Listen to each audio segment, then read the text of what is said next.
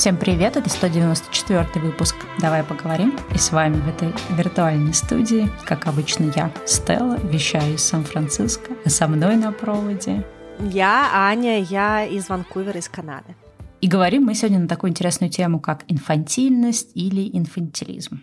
Да, и важно сказать, что мы в рамках этой темы не будем затрагивать инфантилизм у детей, какие-то задержки в развитии. И также мы не будем говорить про какие-то органические повреждения, не будем говорить про какие-то клинические ситуации, да, то есть для нас это больше разговор просто светский, социальный, да, когда человек залипает в каких-то инфантильных состояниях и как можно из этих состояний выходить, вообще как-то больше направленный на работу над собой, чем на какие-то случаи, которые гораздо сложнее отрулить в самостоятельность, так можно сказать. Да, мы сегодня будем говорить, как обычно, с точки зрения такой вот психологии, популярной психологии, в каком-то смысле, да, ну, можно использовать такие термины, как, не знаю, самопознание, саморазвитие, то есть когда мы смотрим на себя, рефлексируем, понимаем, какие у нас есть черты, решаем для себя, какие нам из этих черт нравятся, какие не нравятся, и, например, делаем какие-то параллели, с чем мы бы хотели как-то разбираться, может быть, что-то в себе там менять, совершенствовать, ну, в общем, любые другие понятия. И также, наверное, перед тем, как мы пойдем вперед, важно сказать, что инфантилизм, да, то есть это такое некое детское, скажем, поведение взрослого человека, это не всегда по определению что-то плохое. Детское поведение — это, в принципе, любые какие-то, да, там, дурачения, не знаю, какие-то любые игры, любые какие-то вещи, не знаю, там, человек там может просто взять и побежать и радостно там начать что-нибудь танцевать на улице, еще что-то, тоже могут быть, да, какие-то проявления такой детскости, инфантилизма, но это как бы окей, нормальные проявления, и мы вот эти вещи обсуждать не будем, мы будем сегодня, больше говорить про какое-то такое поведение, которое, наверное, в целом, не знаю, можно ли использовать слово отрицать, но скорее такое непродуктивное для нас поведение, да, то есть такая плохая сторона инфантилизма. Мы сегодня поговорим вот именно про такие вот вещи.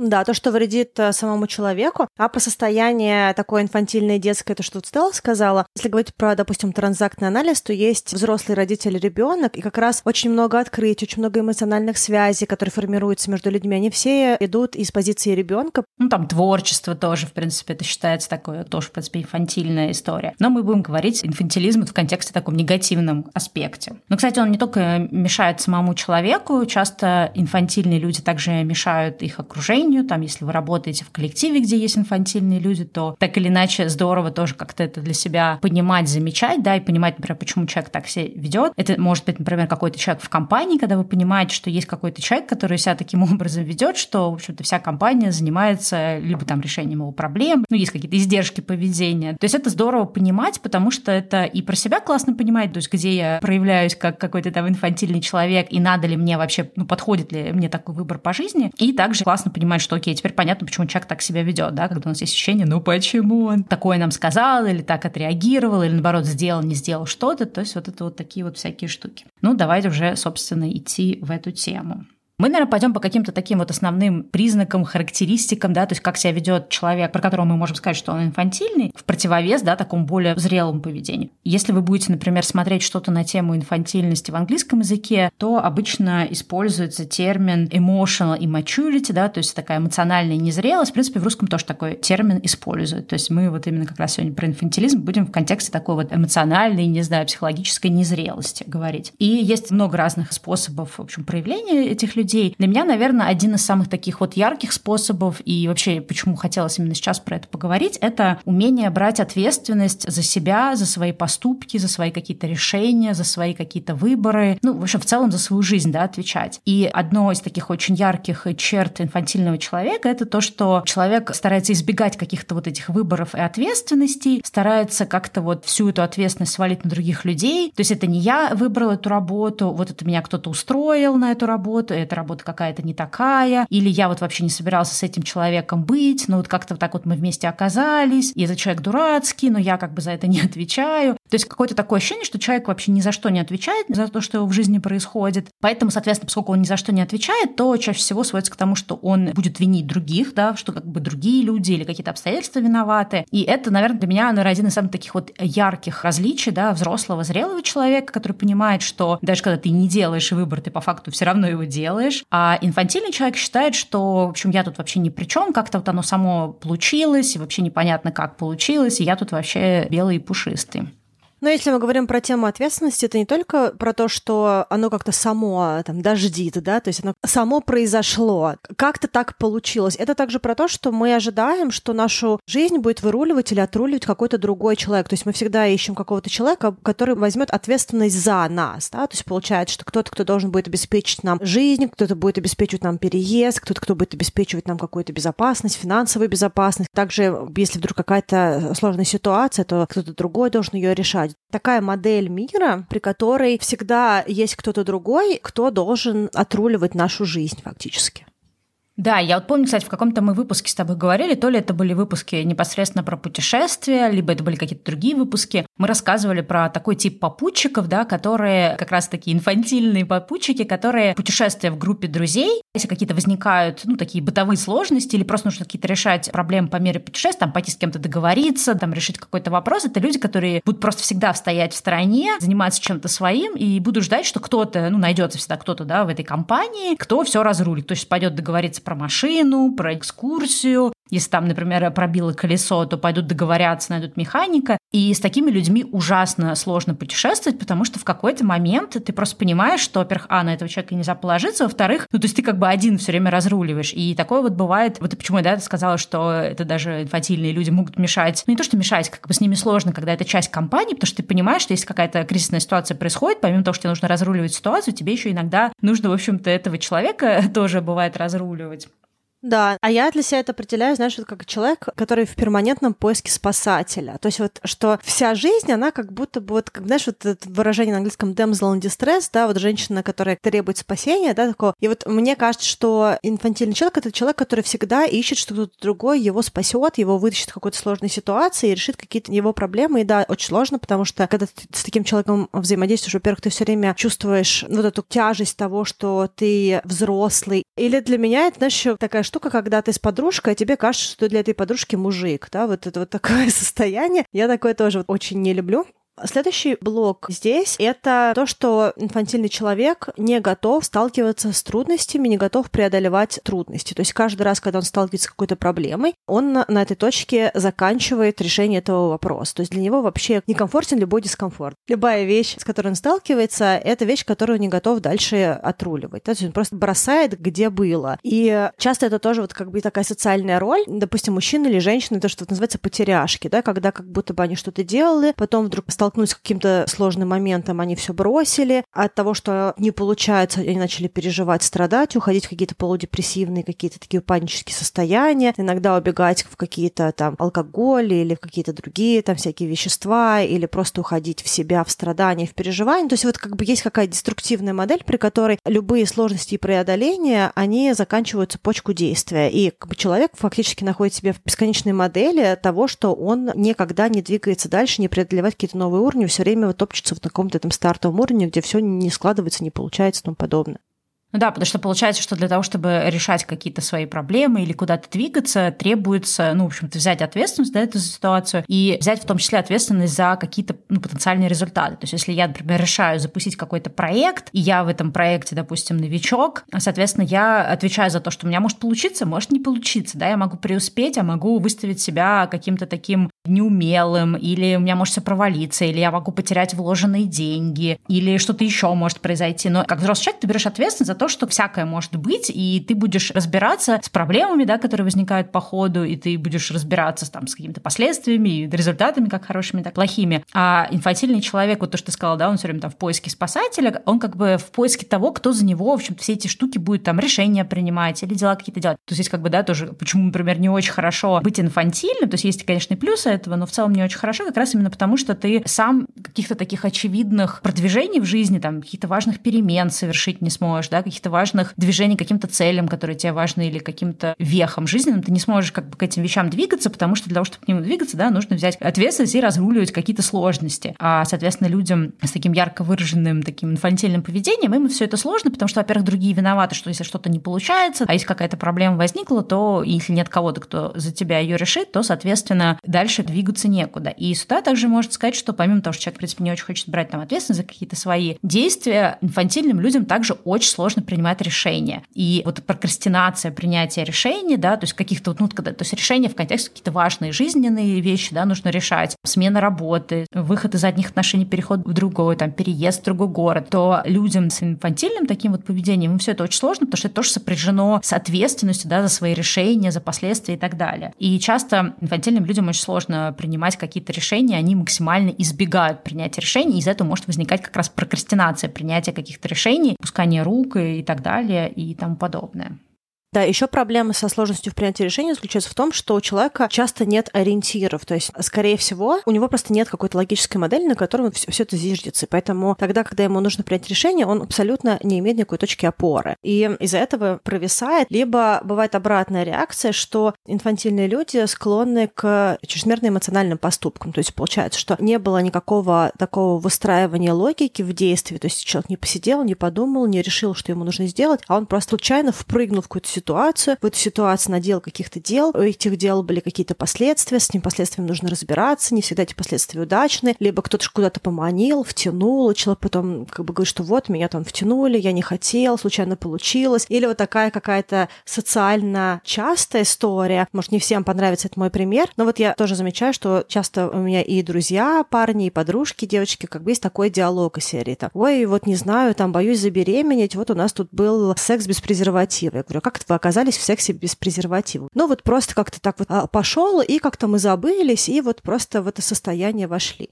Или, допустим, приехали на квартиру, и вот как бы что-то мы сидели-сидели, а потом там захотелось, а ни у кого не оказалось презерватива. И, в общем и целом, как будто бы типичная ситуация, много кто сталкивался, но, в общем и целом, когда ты идешь на свидание, как бы есть какая-то гипотетическая вероятность, что вы окажетесь в ситуации, когда презерватив понадобится. Да, и, в принципе, как бы было бы неплохо просто его где-то иметь. Ну, это, знаешь, надежда на то, что другой разрулит эту ситуацию, у другого будет, а я как бы, да, за эту ситуацию не отвечаю.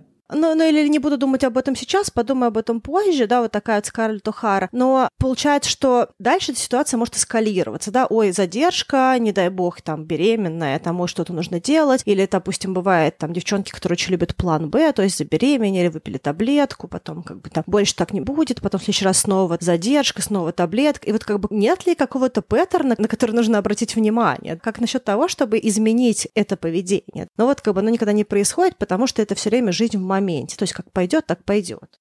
Импульсивность, да, действительно, это один из таких важных качеств инфантильного человека. То есть здесь как раз очень четкая параллель с поведением ребенка, да, то есть ребенок, у него нет какого-то такого долгосрочного памяти, ну, маленький, да, ребенок, долгосрочной памяти, долгосрочного внимания, что вот я, значит, сегодня захотел куклу и готов там ее месяц ждать. То есть это уже более взрослых детей есть, у маленьких детей такого, наверное, нет. И, соответственно, вот это вот импульсивное такое поведение инфантильное, это когда ты вот мне захотелось сейчас, вот вы не положь, захотелось вот что-то купить, я быстро побежал, заказал это, привет, импульсные покупки, да, то, что можно там потратить какое-то время, подождать, может быть, тебе уже это перехочется, или ты поймешь, что тебе какая-то другая там модель, версия подойдет, а может быть, вообще у кого-то из твоих друзей это есть, и ты можешь это кого-то одолжить. Может быть, тебе не так сильно надо. Ну, то есть миллион разных вариантов. И, в принципе, люди склонные к импульсивным тратам, импульсивным покупкам, каким-то вот таким вот жизненным импульсивным решениям, особенно, да, когда, например, финансы могут быть ограничены, а человек все равно продолжает не соразмерно своему бюджету тратить. Это часть детского поведения, потому что человек, соответственно, хочет здесь и сейчас, да, вот то, что называется instant gratification, да, то есть как бы я сейчас хочу получить удовлетворение для своей хотелки. И получается, что человек абсолютно не готов ждать. И здесь как раз то, что мы говорили с тобой в начале, про то, что да, там невозможность двигаться к своим каким-то целям, э, достигать, да, совершать какие-то важные такие перемены в жизни, потому что это все требует плана, какого-то представления, как к этому прийти, и требует какого-то такого ежедневного труда. То есть, если я, например, хочу условно стать ветеринаром, то мне нужно совершить какое-то количество шагов, каких-то жизненных решений, и также мне нужно вложить какое-то количество часов, да, чтобы поменять, например, свою профессию. Но инфантильный человек, он может сколько угодно об этом мечтать, надеяться, что случится какое-то чудо, что, значит, кто-то сейчас прилетит на самолете доктора Айболита и сделает его ветеринаром, но вкладывать реальной силой во все это он не может, да, потому что ему хочется здесь сейчас, а все, что длинно далеко, ждать конфетку, которую тебе принесут послезавтра, ты не хочешь. Ты хочешь конфетку здесь сейчас, поэтому вот эта импульсивность, она как бы очень сильно проявляется у инфантильных людей. И, соответственно, ну, как, как обратно, да, если мы понимаем, что у нас есть какие-то вот такие импульсивные траты, еще что-то, и мы не можем с этим ничего сделать, то это тоже возможно, да, это не обязательно это, может быть еще, например, с ДВГ, но это тоже часть такой инфантильной личности, которая может нам на самом деле очень сильно мешать по жизни, потому что мы можем перетрачивать деньги туда, куда не надо, мы можем делать те покупки, которые, ну, не очень разумны или не очень подходят, да, или мы можем, не знаю, там, мне сейчас загорелось, я побежал, купил машину в кредит, хотя там эта машина может, да, не соответствовать моему доходу и так далее. И вот как раз зрелый человек, да, человек, который может сесть, спокойно взвесить, подождать, как-то выждать это решение, отдельный человек, это человек, которому зудит сейчас, и он будет совершенно не задумываясь ни о чем, ни о каких последствиях, потому что, опять же, за последствия ответственности мы не берем, да, мы действуем в моменте, здесь и сейчас.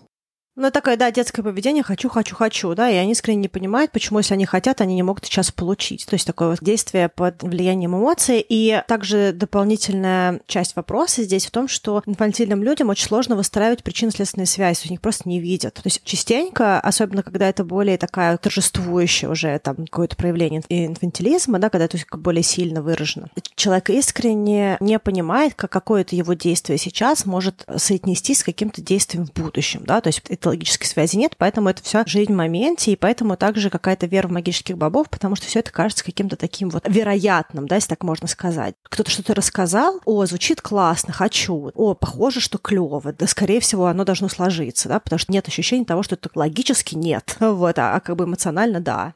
Ну и вообще все вот это вот такое неуемное, не когда разовое, а регулярное потребление каких-то марафонов желаний, какие-то курсы английский за неделю, разбогатей за месяц, вот это все, да, это тоже часть такого инфантильного мышления, да, когда тебе кажется, что есть какая-то действительно вот эта магическая формула, которая поможет тебе разбогатеть без каких-то особых знаний, умений и вложенных сил, или там позволить тебе получить какие-то навыки, не знаю, там за неделю, за какой-нибудь там микрокурс стать там специалистом в какой-то области, да, в которой люди годами работают, чтобы там на, набрать и опыт, и портфолио, и клиентуру. И вот это тоже часть такой, мне кажется, очень характерной. Ну, для нашего, мне кажется, общества это очень характерно, вот эта вера в какие-то вот эти всякие магические штуки, магические ритуалы. То есть вместо того, чтобы взять ответственность и вложить какие-то усилия, да, проще вкладывать в МММ, заряжать банки от Чумака или Кашпировского, я уже не помню там, о чем мы заряжали. То есть вот это, когда ты думаешь про это, это кажется очень странным, но это вот часть общества, которому хочется верить, что как бы вся надежда остается только вот на какие-то какие-то магические бобы.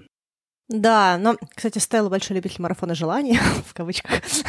но я не против марафона желаний или каких-то других вот всех магических вещей, если рядом с ними идет также реальное действие. Да? То есть, если это вас вдохновляет, чтобы делать... Ну, то есть, если это уже десятый марафон, а ВОЗ и ныне там, то, возможно, что-то не так. Если вы просто пошли на марафон, и у вас реально что-то поменялось, у меня к этому вопросов нет. Ну да, да, то есть если какая-то вещь стимулирует изменения, это здорово. Если какая-то вещь просто стимулирует новый марафон, то есть вопросы, да, то есть, скорее всего, какое-то избегание от реальности. Кстати, если мы говорим про инфантильных людей, то контакт с реальностью тоже достаточно специфический. То есть обычно человек живет немножечко не в реальном мире. То есть это либо какой-то мир фантазии, либо какой-то мир желаний, либо какой-то как бы около магический выдуманный мир. Мне вообще кажется, что вот Скарлетт О'Хара, как такой вот кино-пример, она в этом смысле прекрасная демонстрация вот такого вот социального инфантилизма во взрослом возрасте, когда вот человек, он немножечко как бы сам себя вот приводит в такое магическое состояние, и вот он в этом магическом состоянии существует. И не всегда вот это вот магическое состояние, оно отражает ту реальность, в которой человек сейчас находится. И если такой escape, он временный для того, чтобы человек прошел какое-то травматическое событие, то это здорово. Если это регулярное состояние, то это достаточно опасно, потому что человек не решает проблем, с которыми он может столкнуться. И я даже замечала на каких-то людях вот таких вот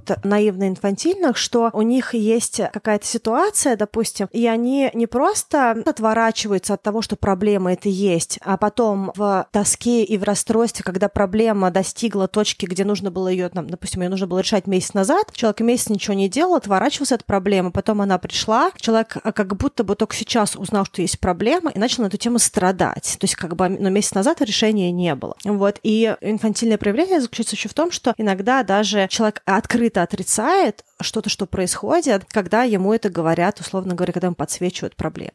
Да, у нас было какое-то количество выпусков назад разговор, да, про то, как мы взаимодействуем с такими стрессовыми ситуациями, какие там психологические стратегии, да, вот эти копинг-стратегии мы используем. У меня тоже отдельно про это видео было на канале, тоже приложим. И вот это вот это очень большая такая область, да, избегания реальности, это большая такая история, которая с людьми происходит. То есть если человек, ну, опять же, да, то есть мы говорим про инфантилизм, если человек не готов брать ответственность за ситуацию, что-то менять, да, как-то вообще действовать, то он будет избегать максимально этой реальности, он будет ее отрицать. И, в принципе, вот инфантильные люди — это, наверное, те люди, которые будут, то, что ты говорил, да, откладывать какие-то вещи. Если что-то произошло, да, там, ой, я не буду заглядывать в эту, в почту, смотреть, что там мне написал начальник, да, или там, не знаю, пришло письмо из банка, ой, я не буду его открывать, потому что у меня там какая-нибудь задолженность и так далее. Это тоже все инфантильное поведение, когда ты не можешь просто открыть там, да, это письмо или встретиться с этой реальностью, ну, оценить, какая ситуация произошла, и дальше просто как взрослый, да, человек выработать некий план решения, вместо этого ты бегаешь от этого. И здесь очень много всякого разного избегания, и избегания самих ситуаций, то есть человек будет просто избегать каких-то ситуаций, ой, я не хочу, это неприятно, ой, мне там не нравится и так далее. И может также избегать каких-то в том числе эмоций, да, то есть инфантилизм, поскольку это называется эмоциональная незрелость, он также связан с неразвитым эмоциональным интеллектом, про эмоциональный интеллект у нас тоже прям отдельный выпуск был, если не слышали, послушайте. И, соответственно, человек не готов, да, встречаться со своими эмоциями, встречаться с какими-то своими переживаниями, то есть он тоже будет их максимально избегать, ну, избегать или отрицать, да, потому что отрицание тоже помогает тебе этого избегнуть, потому что ты, типа, если я скажу, что этого нет, значит, я этого не чувствую. Но так оно, к сожалению, не работает. То есть все равно проблема никуда не денется. Но для инфантильного человека способ, в кавычках, да, я здесь говорю, решение проблемы – это убегание от проблемы.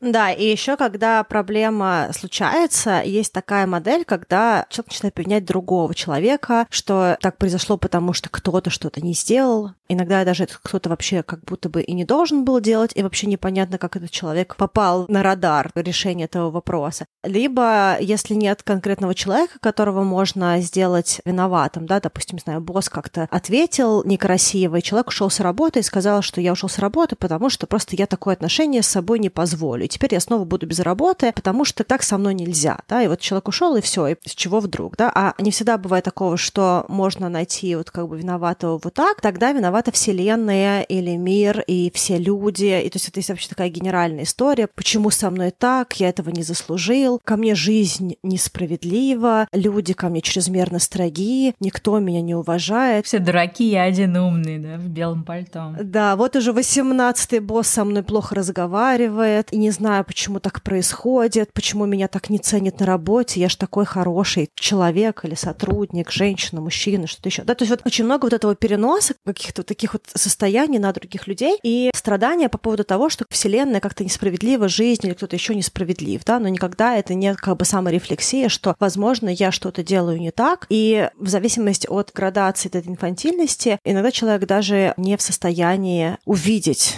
что он делает не так, да, то есть в какой-то форме, как бы какие-то инфантильные проявления можно остановить. Человек может сесть и подумать, блин, а что, если я просто плохой работник, а мне нужно улучшать свои навыки, да? Может быть, поэтому так происходит, допустим. А в каких-то случаях просто человек не может туда прийти, да, как ребенок не может в саморефлексию прийти, да, как бы взрослый человек с каким-то очень серьезным проявлением, он даже не может это все осознать. Но это прям уже крайние какие-то проявления.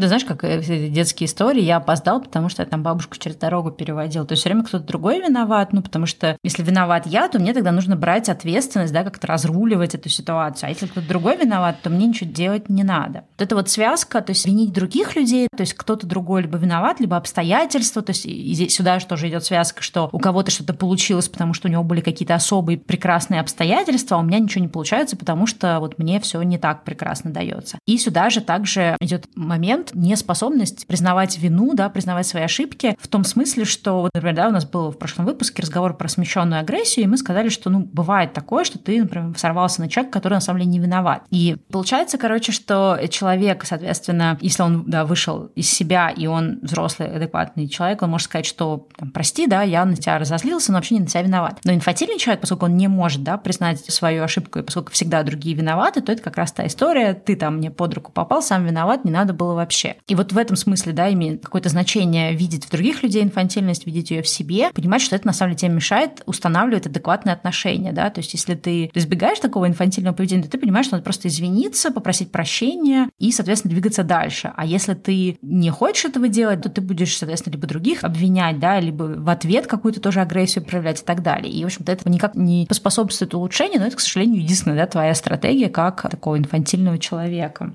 Да, еще у инфантильного человека есть два таких проявления. Во-первых, из-за того, что есть вот эта вот детская модель, ребенок все время нуждается во взрослом. Поэтому для инфантильного человека иногда свойственен какой-то обратный формат общения, когда вдруг человек становится чрезмерно требующим или контролирующим, и в буквальном смысле контролирующим, куда пошел, что делаешь, будь здесь, хочу, чтобы ты был у меня на виду. Потому что тут модель, она очень похожа на модель ребенка и родителя, что ребенку очень важно, чтобы родитель был в поле зрения, потому что когда родитель исчезает из поля зрения, становится жизненно небезопасно. Вот для инфантильного взрослого также небезопасно, если, допустим, из поля зрения уходит, к примеру, человек в отношениях, да, допустим, муж или жена, да, то есть как бы хочется, чтобы человек все время был где-то вот рядом, потому что это фактически защитный механизм психики. Ну, как бы иногда достаточно неэкологичный формат коммуникации и очень такой вот как бы жесткий бывает.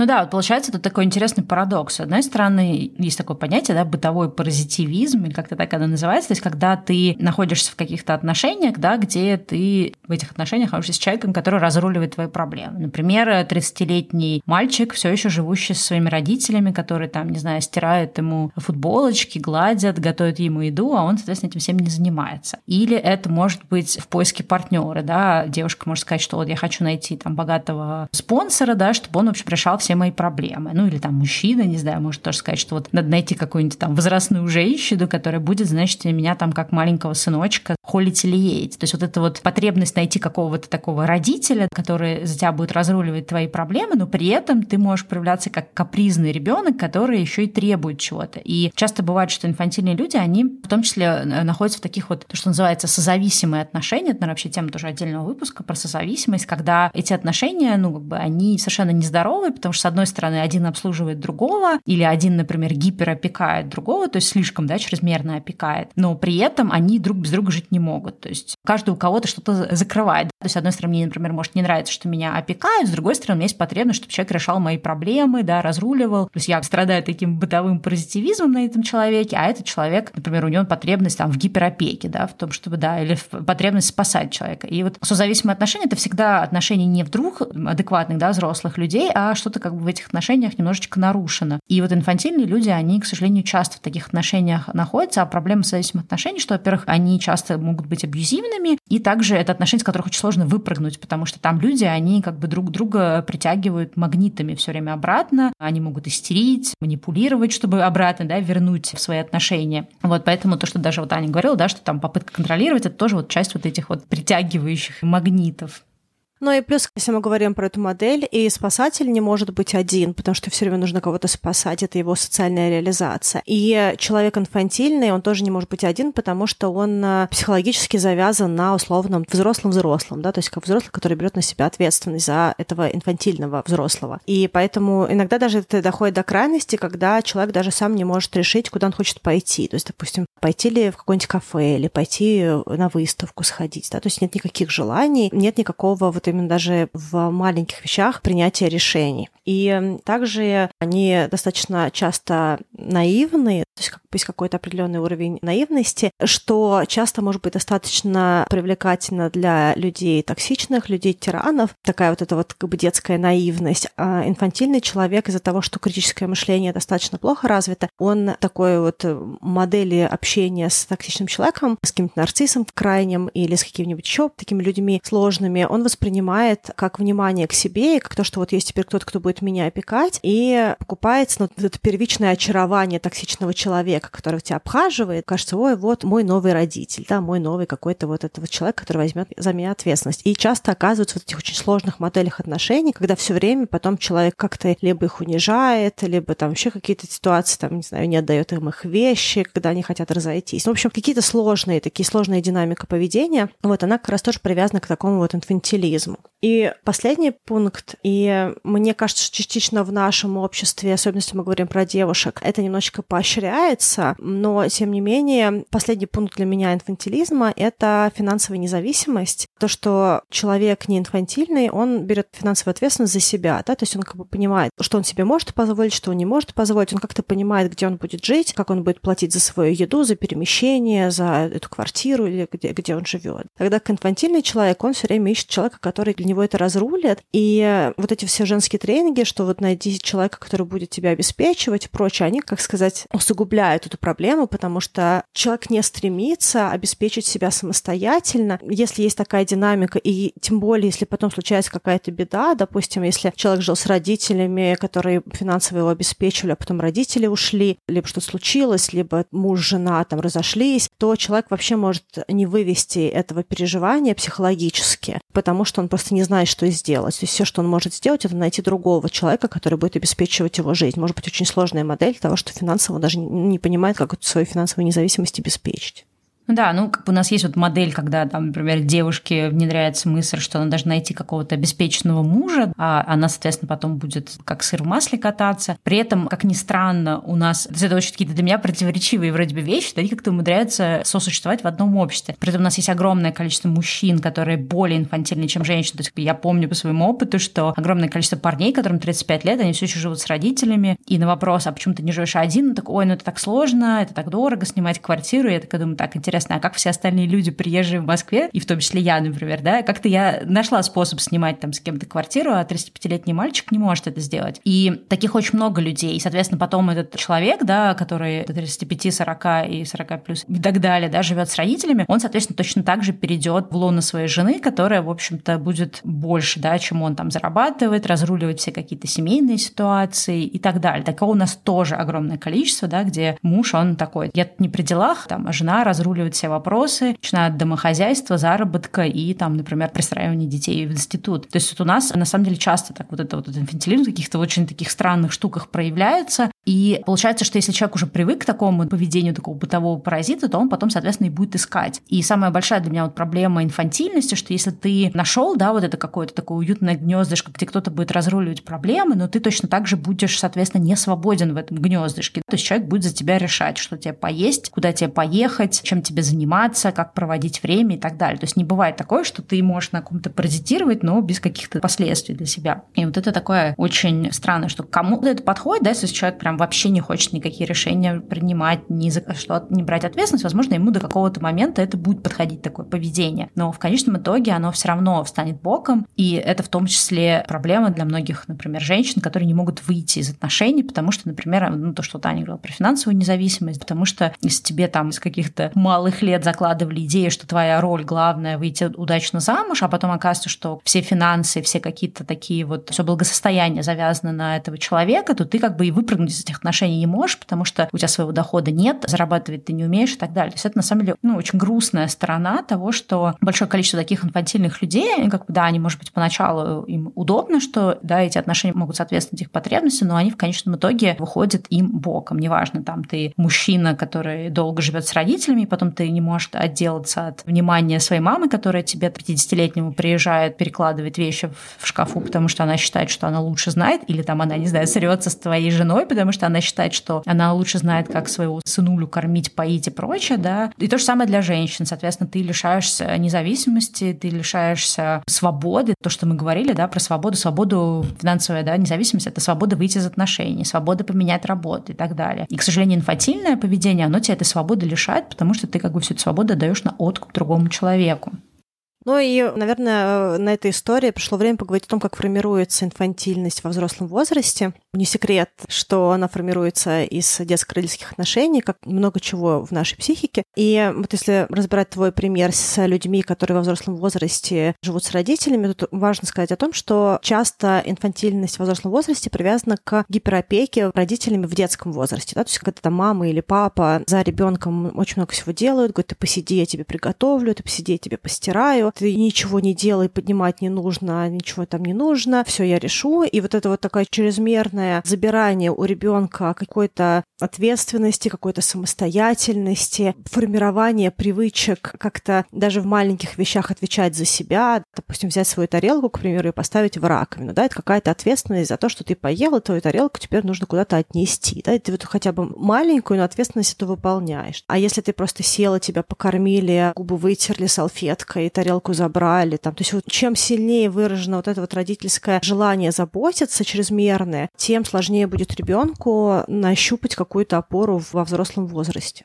Да, причем я, знаешь, думаю о том, что даже во взрослом возрасте есть иногда соблазн проявлять эту гиперопеку, да, то есть гиперопека — это чрезмерная опека. Э, мне еще нравится в английском есть классное слово helicopter mom, то есть мама вертолет, да, которая летает все время над своим ребеночком, и чтобы, не дай бог, с ребеночком ничего не случилось, такая типа охрана на вертолете. Но на самом деле есть часто и, ну, возможно, нам имеет смысл про гиперопеку вообще отдельный выпуск записать у взрослых людей, то, что такое есть. Я по себе замечала, когда, например, мы куда-то едем там в кемпинг с мужем, и я ему такая, возьми свитер, он такой, да не нужно мне свитер. Я говорю, слушай, я смотрела прогноз, там ночью будет холодно. Он такой, да я не замерзну. Я такая, пожалуйста, возьми в свитер. И потом такая, надо пойти положить свитер в сумку. А потом я себя поймала на том, что это вот как раз такой контрол-фрик и такая гиперопека, потому что, ну, он взрослый человек. То есть если он будет мерзнуть, если ему будет холодно, ему будет некомфортно, это его проблема. Он взрослый человек, он как-то дожил до 40 с чем-то лет с пониманием, когда ему надеть шапочку, а когда шапочку снять.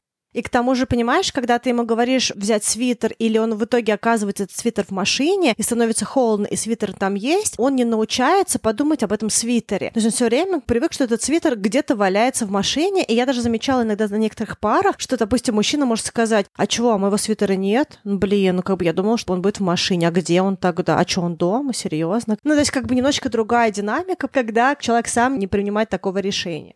Да, соответственно, таким образом можно в другом человеке только поощрять инфантилизм. Но что интересно, не только гиперопека в детстве приводит к инфантилизму, также приводит чрезмерная строгость. То есть вот такие вот грани, да, то есть когда мы находимся на полисе. То есть мы не говорим о том, что э, ну, есть, естественно, любой родитель все равно так или иначе должен опекать ребенка. Если ребенку три года, да, наверное, он сам не может решить, нужен ли ему свитер или шапочка. Но когда это выходит за пределом разумного и ребенку уже там 12 или 15 лет, то тут как бы все-таки постепенно эта граница свободы расширяется. И считается, что очень строгие родители, они тоже на самом деле могут воспитать инфантильного ребенка. Тут как бы интересно, что у всех по-разному, да, это может сработать, что ребенок, да, выросший в очень такой строгой семье, может, наоборот, стать таким бунтарем, а может стать инфантильным. И это тоже очень интересно, как это вообще в жизни происходит. Ну, возможно, здесь и твой тип личности как-то связан, да, и другие какие-то аспекты. Но как работает вот именно, почему есть вот это вот странно, да, что ты вроде с ним строг, и он при этом вырастает инфантильным человеком, это связано с тем, что такое слишком строгое поведение, оно, сродни в каком-то смысле гиперопеке, гиперопеки, потому что строгость не дает человеку свободы, и она не дает ему там ни шаг, ни вперед, ни назад, и человеку постоянно задаются какие-то ориентиры, каким им быть, каким им не быть, что хорошо, что плохо, что можно есть, что нельзя, чем заниматься, чем не заниматься, с какими девочками, мальчиками дружить, с какими не дружить, с кем встречаться, с кем не встречаться. И у кого-то, да, это может возникнуть как протест, а у кого-то с человека, например, более такой, более ранимый, может быть, психикой или еще что-то, может, наоборот, возникнуть ощущение, а зачем мне решать, если мое решение, да, мое мнение все равно не работает. То есть если мне все равно нельзя выбрать, во что наряжаться, с кем общаться, то тогда проще подавить в себе вообще желание, подавить все любые какие-то порывы, да, потому что ты понимаешь, что тебе либо прилетит за этот порыв, либо просто его просто проигнорируют. И наша психика, да, чтобы самосохраниться, да, говорит, ну тогда окей, ничего не хоти, ничего не выбирай, ни за что не отвечай, пусть лучше решит другой, тогда тебе, да, за это не влетит. И это тоже очень грустная история, что родители, которые могут хотеть, наоборот, ребенку лучшего, да, они там чрезмерной опекой или желанием как-то навести его на правильный образ жизни, да, дать какие-то вот эти жизненные уроки в таком очень строгом ключе, они могут на самом деле в итоге вырастить человека, который будет потом тоже искать такого, значит, строгого партнера, да, который за него будет все разруливать и говорить ему, что можно, что нельзя. Это тоже довольно-таки грустно. Мне кажется, что, знаешь, пока ты говорила, думала я на тему контролирующих родителей, и мне кажется, что причина, почему какие-то дети не вырастают с полным подавлением воли, это когда у них есть какой-то другой значимый опыт, который позволил эту волю не подавлять. Допустим, к примеру, ребенок дома, ему говорят, что делать, ругают за любое неповиновение, но при этом у ребенка много кружков, и он может в этих кружках там творить, развиваться, принимать свои решения. Либо, допустим, ребенок сколько-то месяцев в году с родителями, а лето проводит, не знаю, у бабушки, у дедушки в деревне. Там он, даже называется run free, да, то есть он такой вот как бы свободный, делает, что хочет, и бегает, и прыгает, и на весь день убегает. Ну, то есть вот как бы если у ребенка с процессом взросления формируется этот другой опыт, он понимает, что он теряет в этих вот отношениях, где его подавляют, и, возможно, поэтому возникает протестное поведение, да, когда ребенок везде подавлен, то он, мне кажется, даже не может себе позволить вообще мечтать о том, что можно по-другому себя вести. Еще одна причина, как формируется инфантилизм, это когда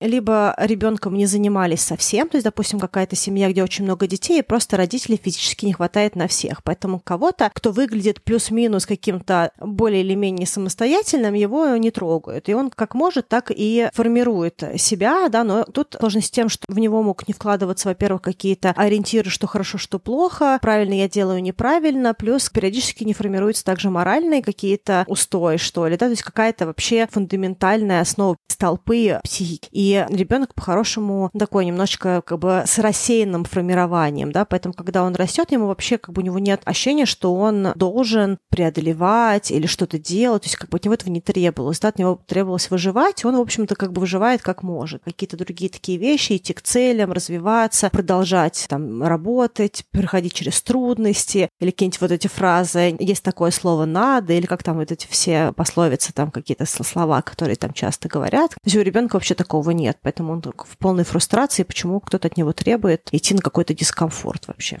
И последняя, наверное, вещь, которая тоже формирует инфантилизм, это когда родители из точки большой любви или также иногда из вот такого вот воспитания, ну, как кажется, как будто бы не травмирующего, они позволяют ребенку делать то, что он хочет из серии. Что не хочешь надевать свитер, ну не надевай. Что не хочешь больше есть, ну не ешь. Ну что, не хочешь доделывать уроки, ну не доделывай уроки. Завтра утром дойдешь. Что не доделал утром, ну так иди. Что не хочешь сегодня в школу, ну отдохни, малыш. Там. То есть вот когда у ребенка у него вот это вот вот формирование усидчивости, оно как бы не происходит, да, вот понимает, что он может вообще ничего не делать, и это тоже всем ок. То есть его значимый взрослый одобряет такое вот состояние, да, и на выходе получается, что ребенок вырастает человеком, который не берет ответственность ни за что, потому что, в принципе, все ок. И так.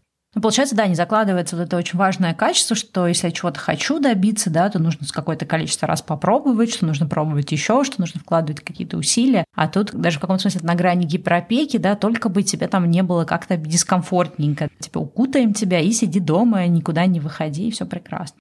Ну и последний, наверное, пункт нашей программы. Что делать, если вы в себе заметили какие-то вещи? Надо сказать, что, в общем и целом, у большинства людей есть какие-то тут и там проявления инфантильности, и это окей. И, в общем и целом, если вам нравится ваша жизнь, и вам кажется, что ничем вы себе не вредите, и люди вокруг вас тоже считают, что вы просто прелесть, то можно ничего не менять. Но если вам кажется, что-то хорошо было бы в себе скорректировать, то, когда мы говорим про инфантильность, есть некоторые вещи, которые можно делать для того, чтобы развивать в себе необходимые качества и самое важное качество, которое нужно развивать, это расширять свою зону ответственности, то есть зону ответственности за свою жизнь. И если, допустим, у вас есть ощущение, что вы вообще ни за что не отвечаете, да, то есть как бы что как-то все само происходит или кто-то другой все делает, то можно это делать по чуть-чуть, даже в каких-то очень маленьких вещах. То есть принять ответственность за то, что я сегодня себе готовлю на завтрак, допустим, или какую я прогулку делаю вечером, допустим, одна или один самостоятельно, да, или какую-то вот выбрать одну выставку и на нее просто одному пойти, к примеру, да, или вот посадить цветок и смотреть, чтобы этот цветок рос. Ну, то есть вот какая-то должна быть вещь, которая дискомфортная, но при этом она формирует какое-то такое вот проявление ответственности. Ну и вообще, мне кажется, важно, да, вот учиться этой ответственности и понимать, что на самом деле за нашу жизнь отвечаем мы и за какие-то там вещи даже на уровне общества, не знаю, там моего подъезда, моего дома тоже можем отвечать мы, то есть мы тоже можем это делать ответственность, не то, что там, ой, что-то ничего не знаю, никто там газон не, не полил, никто цветочки не посадил, не знаю, почему это так, да, то есть окей, моя ответственность, что я могу сделать свою какую-то маленькую роль, свой маленький вклад внести, и вот в это моя ответственность. И не знаю, практиковать, что какие-то вещи, которые есть вокруг, можно тоже как-то менять своими действиями, там, не знаю, вклад маленьких дел и так далее, вклад какого-то добра, что это тоже часть вот этой вот какой-то ответственности нашего вклада в мир. И, в принципе, мне кажется, что тоже вот важно в себе воспитывать, понимать, что все, что мы делаем по жизни, это во многом наш выбор, да, то есть даже если нам кажется, что это какие-то обстоятельства или люди, и все как-то вот это непонятно, как это прошло, но на самом деле все равно это зачастую череда каких-то наших выборов, каких-то наших действий, которые мы принимали. И то, что мы, например, в какой-то ситуации бездействовали, откладывали это, избегали этой проблемы, это тоже выбор, да, выбор не действовать, выбор не решать какую-то проблему, выбор ее до бесконечности прокрастинировать, пока она не ухудшится, да, такой с финансами часто у людей бывает, там, с какими-то задолженностями и так далее. И вот тут надо как бы практиковать именно вот это вот осознание того, что все это выбор, что я нахожусь где-то, да, потому что я принимал определенное количество выборов. Понятно, что есть такой разговор, как привилегии, но не все сводится к привилегиям. Все равно многие вещи в жизни — это часть наших выборов, наших действий или бездействий. Ну и во взрослом возрасте уже привилегии в меньшей степени играют значение. У вас был большой путь для того, чтобы как бы для себя сформировать тоже какие-то привилегии. В общем-то, СССР было такое место, где не так много людей было с привилегиями. Глобально, вот как бы Советский Союз всех плюс-минус пытался держать где-то в одном каком-то пункте. То, что у меня есть еще, это очень важно где-то как бы намеренно выходить из зоны комфорта. Должен быть в жизни дискомфорт, который вам по силам. И постепенно нужно позволять себе быть в этих дискомфортных состояниях, потому что это формирует преодоление, а преодоление формирует новый этап изменения к лучшему, особенно если вы из какой-то точки идете, где было сложно, да, сложный бэкграунд, то как раз преодолевать это то, что может позволить выйти на какой-то новый уровень, да, и только в преодолении, только в дискомфорте можно изменить себя, сформировать какие-то новые там поведения какой-то новый результат получить.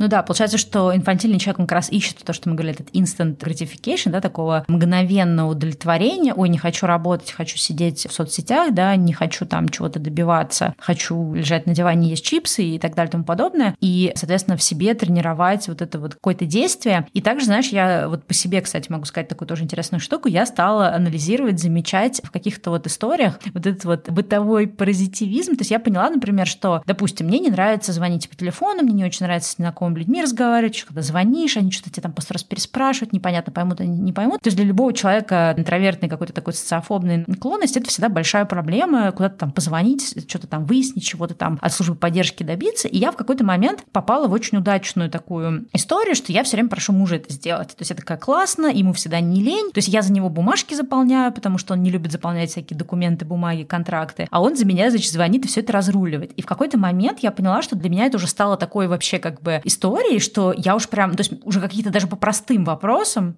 прям фобия, да, что типа как бы нет, нет, нет, не хочу звонить. Да, то есть какая-то даже простая вещь, а мне уже прям не хочется это делать. И я поняла, что я настолько вот за эти там столько лет, что мы вместе, привыкла к тому, что он все это разруливает. И я поняла, подождите, но это же мне самой мешает, да. То есть я уже теперь жду, когда он придет домой, значит, я его отловлю, чтобы он там куда-то звонил по моим делам. Я такая, блин, что за бред? И я э, стала как бы вот подмечать такие вещи и форсить себя. Я такая, вот, я там ходила, значит, долбала его, чтобы он позвонил в авиакомпанию, чтобы мы забронировали билет, потому что мы только по телефону его могли забронировать, что у нас там был travel ваучер, ну, в общем, неважно, ковидный. И потом я такая понимаю, что в прошлый раз, когда мы звонили, значит, он разговаривает, я причем его информирую деталями, о которых он не знает. Я думаю, господи, это какой-то полный бред. В итоге я взяла телефон и сама там долго, значит, требовала от них определенных как бы штук. Вот, и я поняла, что, ну вот, когда ты делаешь первый раз, тебе кажется, блин, ну есть другой человек, который это может сделать лучше, зачем? Но вот как раз то, что ты говорила, да, идти на вот этот вот дискомфорт, но я когда сделала это там 10 раз, я поняла, что, ой, ну вообще-то я сама могу это делать, не так уж сложно, это сложно только когда ты этого активно избегаешь, и оно становится, ну то есть любая фобия, она ухудшается, когда ты активно ей потакаешь. И вот это тоже вот эта фишка, что если мы, например, замечаем в себе какое-то инфантильное поведение, будь то это импульсные покупки, будь это откладывание каких-то решений, будь это накладывание других людей ответственность за решение наших проблем, то чем больше мы это делаем, тем сложнее нам потом как бы быть самостоятельными. То есть, а что, если эти отношения распадутся? То есть, как я буду разруливать свою жизнь? Так кто будет за меня звонить? Вот. И поэтому я вот прям поняла, что это очень важные штуки, которые нужно в себе находить, отслеживать и идти прям вот не обязательно идти на какой-то адский дискомфорт, да, какие-то суперсложные вещи все равно может делать этот человек, но по мелочам нужно отвоевывать у фобии эту территорию. Но это тоже, наверное, тема отдельного выпуска. Да, но еще то, что очень важно, это формировать усидчивость и структурировать какие-то вещи, поскольку часть инфантилизма — это вот такая вот сиюминутная реакция и действовать на эмоциях, очень важно постепенно учиться увеличивать вот этот вот разброс времени между тем, что вы подумали, приняли решение и сделали. Да? То есть это будет воспитывать терпение, также формировать причинно-следственные связи каких-то событий, потому что есть понимание долгосрочного какого-то планирования и понимание того, что я могу получить на каком-то отрезке пути, да, тогда как сиюминутное действие, оно не позволяет даже как-то проанализировать ситуацию, просто что-то случилось, что случилось непонятно, и вот как-то теперь я все это разруливаю. А вот какое-то долгосрочное такое вот планирование и постепенно обучаться, увеличивать время на какой-то, не знаю, проект, на какое-то действие, на какое-то желание, но позволит лучше оценить, как наши там мысли, наши действия влияют на какой-то там результат. Ну и вообще формировать усидчивость, чтобы вообще человек привыкал к вот такому какому-то фокусному состоянию. Ну да, вот если любая вот эта импульсивность, хочу сейчас, и как-то хочу быть что там барыни, да, не хочу что-то обтрудиться, то как раз наоборот нужно идти от обратного, да, воспитывать себе вот это вот терпение, тут какое-то такое вот готовность вкладывать какие-то силы, а не просто ожидание результата от марафона желаний. И, в принципе, знаешь, здесь тоже, мне кажется, важна такая вот вещь, как, ну, какой-то, не знаю, иметь какой-то адекватный баланс между тем, что есть, конечно, какие-то обстоятельства, которые действительно, да, могут нам мешать. Может быть, действительно у кого-то более удачная, успешная ситуация, то есть такое бывает, что у кого-то, ну, как-то прямо так удачно сложилось, и он там достиг того, чего он достиг, но не скатываться в ощущение, что у всех все классно, потому что им что-то там досталось, и у них какие-то прекрасные привилегии, иногда это бывает и совсем не так, а находить вот этот баланс между этим и тем, что, да, есть вот какая-то моя ответственность, есть мои какие-то усилия, которые я вкладываю. Да, иногда бывают действительно обстоятельства, здесь, конечно, тоже надо не скатываться в то, что я теперь отвечаю за все, да, я виноват в том, что происходят войны, умирают люди и так далее. То есть это не про это, не про самобичевание, не про то, чтобы совсем уйти в какую-то такую вот гиперответственность за весь мир, уровня бог, да, то есть, типа, как бы я отвечаю за все, все завязано на мне, да, такое тоже. Да, да, то есть это какой-то здоровый баланс между тем, что, да, иногда бывает, что действительно это обстоятельства, то есть видеть как-то вот зрело, что, да, где-то я виноват, где-то виноват обстоятельства, где-то виноваты другие люди, то есть это тоже часть вот этого вот, наверное, эмоционально зрелого человека, да, который вот может более как-то, ну, то есть видеть, что это не черно-белое, это не то, чтобы либо все виноваты, все дураки, либо я виноват, я дурак, то есть часто люди скатываются, да, либо в самобичевание, либо обвинение других людей, вот уметь видеть вот эти оттенки того, что бывает по-разному. Где-то я чего-то не достиг, потому что я чего-то не сделал, да, или вообще ничего не сделал. А где-то э, я не достиг, потому что, ну, вот как бы не повезло, или там не тот проект был, не как-то неудачно сделал. Ну, то есть вот это вот какое-то такое вот умение видеть картину более как-то объемно, более комплексно, что ли. Ну и вообще какая-то саморефлексия, как я себя почувствовал, всегда ли вот эта вот вещь мне помогает, что сейчас произошло, как другой человек воспринял эту ситуацию, как мне кажется, что наши сейчас отношения развиваются, почему он, она сказали мне вот это, почему он, она сделали мне вот это, а, а про них ли это, а про меня ли это. То есть вот какая-то вообще такая вот мыслительная деятельность, пост-анализ, да, то есть как бы после того, как что-то произошло, посидеть, подумать над своим поведением, над поведением другого человека, да, какие-то эти вещи выстроить, очень сильно помогает в каком-то таком эмоциональном взрослении, если так можно сказать.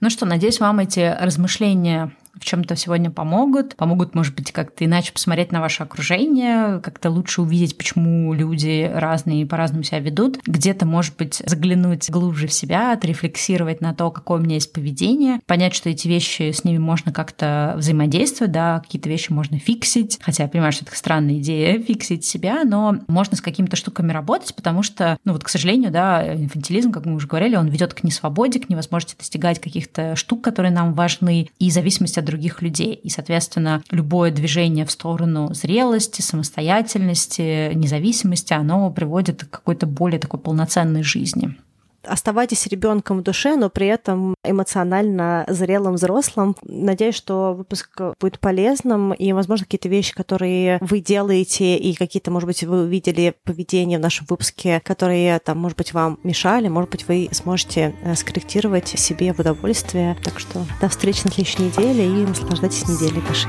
Да, всем пока. Пока.